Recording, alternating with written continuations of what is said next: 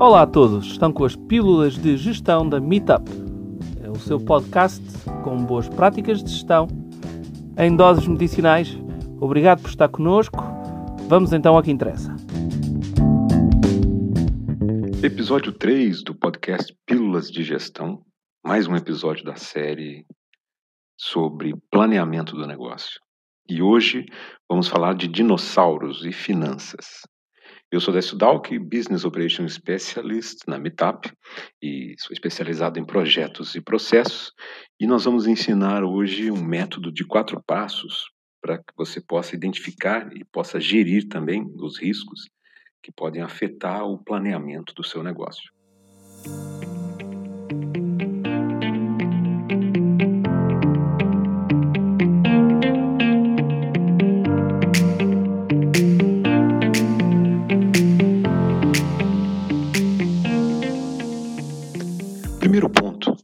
Então, desses, desse método de quatro passos para identificar e gerir os riscos é como identificar, quais, como saber quais são os perigos que afetam o meu negócio. E para isso nós vamos usar como exemplo o filme, ou a sequência de filmes do Jurassic Park. Mas vamos para o início. Primeiro filme. Qual era o grande perigo que ameaçava o parque? Dinossauros. E convenhamos que dinossauros são um perigo com um potencial catastrófico. Mas perigo não é, necess... não é necessariamente uma coisa ruim. O que é um perigo? Um perigo é uma condição que pode causar impacto, seja ele positivo ou negativo. No nosso exemplo, dinossauros. E, no e no seu negócio? O dinheiro. O dinheiro é um perigo. Ele pode ser positivo ou negativo. Você pode ter dinheiro sobrando ou pode ter falta de dinheiro. Muito bem. Então, tomando isso como, como base, o que é um risco? Um risco é a probabilidade desse perigo acontecer. Ou seja, no dinossauro, qual era o perigo? O dinossauro em si. Qual era o risco? O risco do dinossauro fugir. O dinheiro, qual é o risco? É o risco de eu não ter o dinheiro necessário para pagar as obrigações no meio do mês, por exemplo. Então, a diferença entre perigo e risco é essa. O perigo é algo que tem um potencial de causar impacto, bom ou ruim. O risco é a probabilidade desse perigo acontecer. Então, o primeiro passo é identificar esses perigos, identificar esses riscos, e aí a nossa, da maneira que a nossa cabeça funciona, é mais fácil nós já pensarmos direto nos riscos. Quais são os riscos que estão ameaçando o nosso negócio? Normalmente nós vamos pensar em coisas ruins, mas é importante também pensar nos riscos positivos, oportunidades. Uma empresa que tem recebíveis numa outra moeda e essa uma variação de câmbio possa trazer um, um, um resultado melhor. Isso é um risco. Um outro ponto importante é toda vez que nós estivermos tratando de perigos e riscos, nós estamos tratando de antecipação. Nós estamos levantando as questões antes que elas aconteçam. Então, identificar os perigos e riscos antes que eles aconteçam. E quando nós estivermos fazendo essa análise, nós temos que levar em consideração as circunstâncias que nós estamos analisando naquele momento. Voltando ao Jurassic Park, o dono do parque dizia que o sistema de segurança era infalível. Qual era o risco dos dinossauros fugirem? Segundo ele, era baixo. Mas se nós formos olhar o momento, se nós formos olhar as circunstâncias daquela do filme, daquela situação específica, qual é a probabilidade de um dinossauro fugir considerando que o sistema de segurança é falho e uma pessoa sozinha consegue ligar e desligar tudo sem redundância, sem um double check, sem nada. Isso já muda de figura. Então, toda vez que nós formos analisar riscos e perigos, nós temos que colocar eles dentro de uma circunstância, dentro de uma condição específica. Qual é o risco de eu não receber de eu não ter dinheiro para pagar as contas na minha empresa no meio do mês. No momento de crise, esse, esse risco é muito maior. No momento de bonança, esse risco é muito menor. Então, todas as vezes que houverem mudanças importantes nas condições, a análise deve ser refeita. Próximo passo: depois de identificar os perigos e os riscos, o que fazer com eles?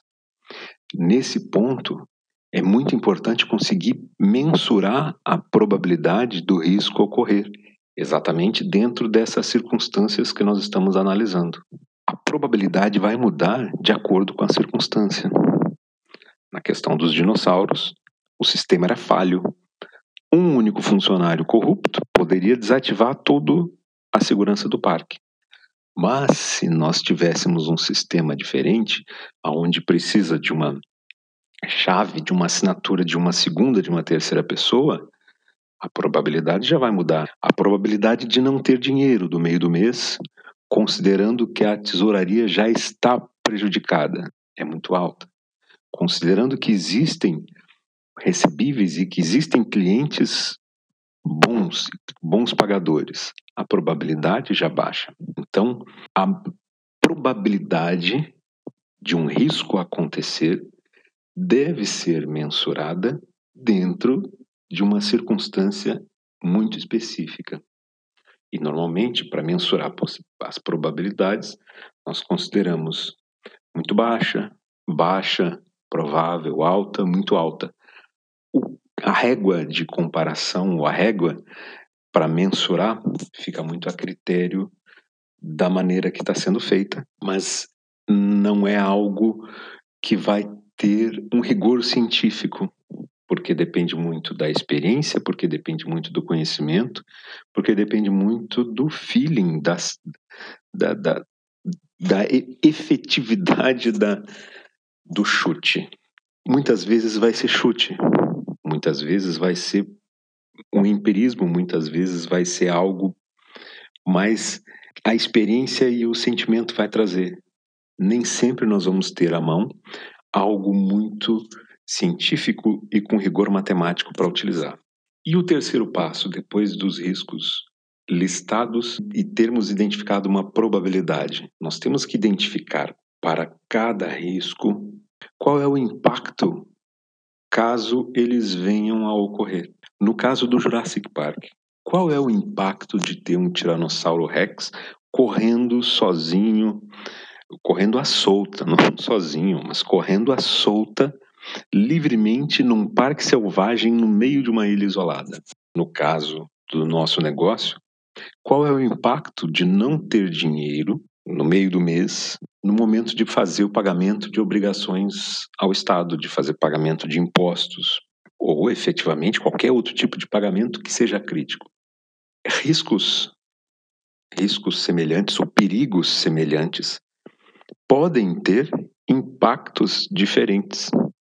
Eu ter um tiranossauro rex solto no meio do parque, na recepção do parque, é diferente de eu ter um tiranossauro rex solto de madrugada numa parte mais isolada. Qual é o impacto que isso vai causar? é totalmente diferente. Qual é o impacto de não ter dinheiro? Não ter dinheiro para pagar impostos é, é alto. Não ter dinheiro numa semana, onde tem alguns pagamentos que são fáceis de realocar, são fáceis de negociar, é um outro impacto. Muito bem. Esse impacto que cada risco vai causar precisa ser identificado. E por que isso? Porque todos os nossos esforços tem que se concentrar nos riscos que têm efetivamente um impacto maior. Existir um risco de não ter dinheiro por cinco dias, sete dias, dez dias, num período do mês onde não existem pagamentos importantes, se calhar não é algo que vai nos trazer tanta preocupação.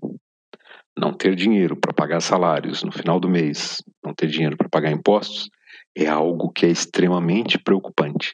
Ou seja, todos os esforços que vão ser colocados nesse processo estão ligados diretamente ao tamanho do estrago ou ao tamanho do benefício que esses perigos que nós identificamos venham a se concretizar através desses riscos que foram listados.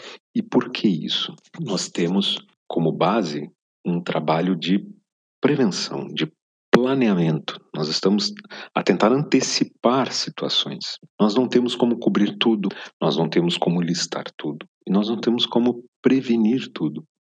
Então, o nosso esforço precisa ser nas questões mais significativas.